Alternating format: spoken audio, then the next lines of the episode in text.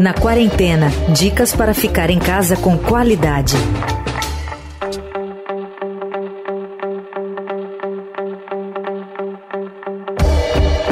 A rotina dos estudantes mudou vertiginosamente nesta pandemia de coronavírus.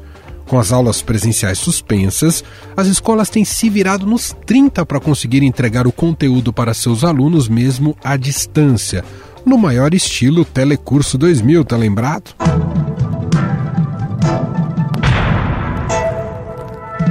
Atenção! Vai começar agora uma teleaula de automação do curso profissionalizante. Hoje você vai assistir a teleaula número 1. Bons estudos!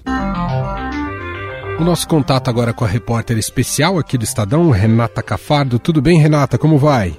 Tudo bem, e você, Manuel? Rê, hey, muito interessante uh, a gente colocar uma abordagem um pouco diferente hoje, que temos olhado muito para o lado dos pais em relação a essa fase de todo mundo isolado, em quarentena e como dar conta da carga de conteúdo da escola, ou o mínimo que seja daquilo de aprendizado que, do que se fazia na escola. E você agora traz um enfoque do lado do professor, que também em pouco tempo está precisando se revolucionar, é isso, Renata? Sim, o professor, pensa bem, ele está tendo que se reinventar, reinventar a profissão dele em pleno momento de pandemia, que o mundo inteiro está numa dificuldade emocional, uma dificuldade de se encontrar, de entender o que está acontecendo, sem é, precedentes e sem previsões de para onde a gente vai. Então, imagine é, você, ouvinte, que está com a sua profissão e simplesmente se adaptou, né? Trouxe um computador para casa, faz alguma coisa um pouco diferente, mas o professor não tudo que ele tinha pensado para a aula dele, que sempre foi presencial, que está aí a, a certo, a educação do jeito que ela é, agora tem que ser à distância, online, por meio de câmeras. Um professor nunca, muito provavelmente, nunca fez um vídeo dele mesmo, de uma aula dele. E agora ele tem que se ver com câmeras, com edição de imagem, com o que funciona para fazer de longe. É tudo diferente. É uma nova profissão, praticamente, e caiu o colo, eles têm que fazer assim, porque senão não tem, não tem aula, né? Verdade. Então eles têm muitos desafios e muitas angústias, né? Eu entrevistei na semana passada cerca de 10 professores para justamente coletar esses relatos de como que está a vida deles nesse momento, né? O que eles mais relatam é falta de treinamento, por ensino à distância, que muitos deles não teve nada, dificuldade de avaliar se o estudante está aprendendo com o que eles estão fazendo, que é uma super novidade. Verdade. E uma coisa muito é, interessante, que me chamou muita atenção com os professores que me disseram, o medo, o temor de estarem sendo vigiados pelos pais durante as aulas online. Porque hum. eles não estão acostumados com esse meio, eles sempre foram os, os donos ali daquela sala de aula, no momento que a, que a criança era entregue à escola, o responsável pela educação é o professor, agora a gente está numa em algo compartilhado, né? Ele está fazendo aquela aula online e ele sequer sabe se o pai está escutando ou não, porque ali na câmera só aparece a criança. Os pequenos já se sabe que os pequenos vão junto com os pais, até se pede para os pequenos irem junto, porque eles não sabem mexer no computador. Então, já os professores dos pequenos também têm essa, esse temor. Putz, o pai está ali me avaliando, né? Uhum. Será que ele está vendo se eu sou um bom professor ou não? Ou, de certa forma, ele está também é, corrigindo a criança, senta direito, presta atenção no que a professora está falando. Isso é uma, é um, uma intervenção na aula que eles não estavam acostumados, né? E é difícil para o professor, o professor sempre teve o controle daquilo, né? Fora os que têm medo da questão do escola sem partido. Hum. Eu conversei com professores de história, de filosofia, de atualidades, que têm medo desses pais chegarem à conclusão que, que, que os professores estão dizendo algo que eles não concordam ou que o professor está tomando uma posição política. E pior, medo de que alunos ou pais gravem o que eles estão dizendo facilmente, porque agora, antes eles tinham medo de ser gravado em sala de aula com celular, agora não precisa nada, já a aula já é gravada pelo Zoom, muitas escolas já gravam a aula que o professor dá online, ou é só é, apertar um botãozinho lá no Zoom em qualquer outra ferramenta que grava na hora, você pode editar depois e colocar na internet, expor esse professor. Então, a, além deles terem que reinventar a profissão deles, eles já têm esse temor mais forte, né? Eu acho que a gente tem que ser bem é, ter uma compaixão com esses professores, porque eles já são uma profissão já castigada, né, com salário baixo, desprestígio no país, e agora são jogados dentro do olho do furacão, né? Verdade.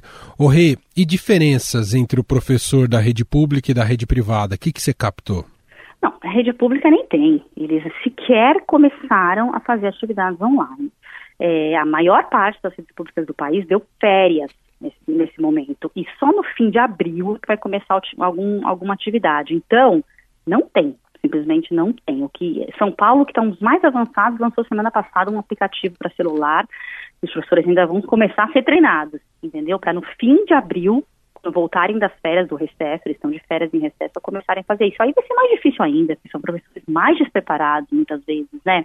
E para alunos que também não têm acesso a tanta tecnologia, aí a preocupação dos pais acho que nem vai ter, porque é, muitas às vezes o pai ainda está trabalhando em alguma atividade essencial, ou os pais, às vezes, de renda mais baixa, não tem essa essa coisa de ficar ali em cima do menino, deixa o menino ali mais independente. Eu acho que vai, as situações vão ser diferentes quando, quando a gente começar a ter de fato essa educação à distância para a escola pública. Em relação, você falou de férias, mesmo para as escolas privadas, decretar férias é uma boa saída para esse momento, visto que justamente ninguém teve muito tempo de se preparar para essa nova realidade?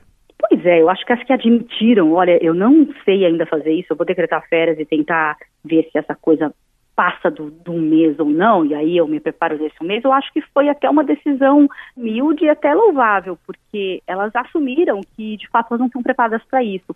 Só que entre as escolas de elite, as escolas top, não é legal você assumir que você não estava preparado tecnologicamente para isso. Então, todas elas disseram: nós vamos fazer, nós não vamos entrar em férias, entendeu? Tem até uma associação, que é a Associação Brasileira das Escolas Particulares, que só tem nessa associação as escolas top, elas foram contra as férias, posicionaram totalmente contra, independentemente das escolas estarem ou não com uma top educação à distância. Algumas delas uhum. não estavam preparadas e não estão fazendo um, um, trabalho bom, mas não decretaram férias, entendeu? Uhum. É uma coisa de pegar mal, né? Entendi. As grandes escolas dizer que você não estava preparado para isso, mas ao mesmo tempo está começando já uma revolta dos pais querendo baixar a mensalidade.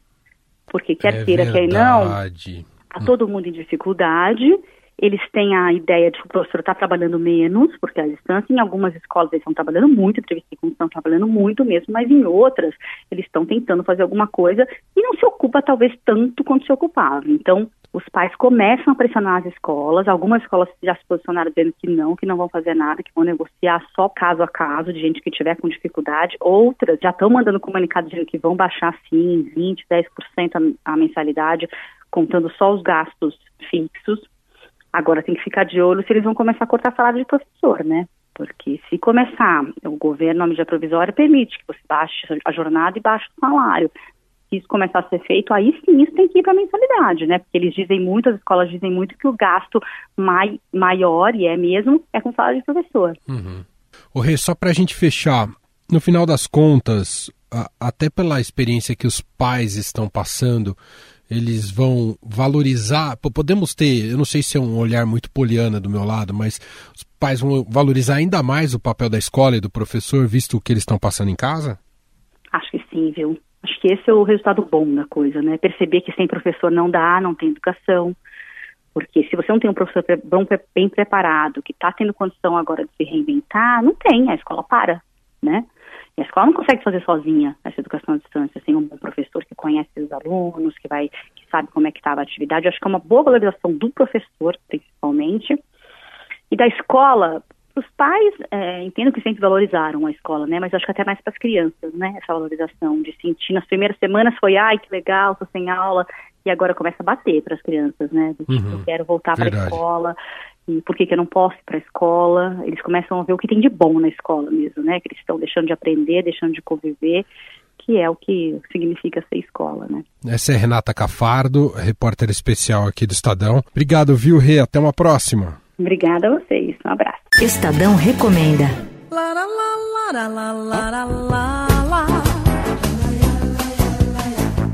O Estadão Recomenda de hoje traz a dica da cantora, diva e apresentadora do programa Chocolate Quente na Rádio Dourado, Paula Lima. Diga lá, Paula. Oi, gente, eu sou Paula Lima e tô aqui com vocês para falar um pouco sobre a minha série preferida. Então, vou falar de C.J. Walker, é, a primeira mulher negra americana milionária.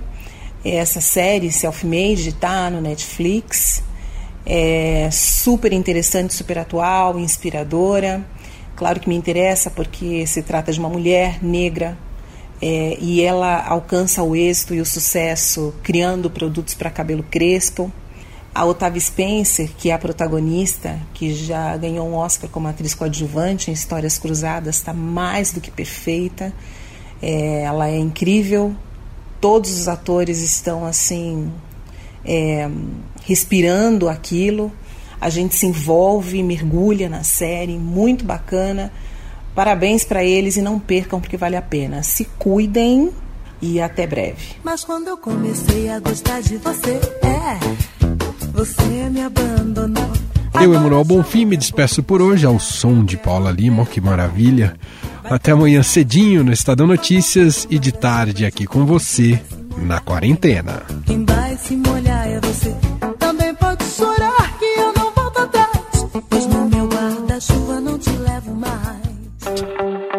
Você ouviu Na Quarentena dicas para ficar em casa com qualidade.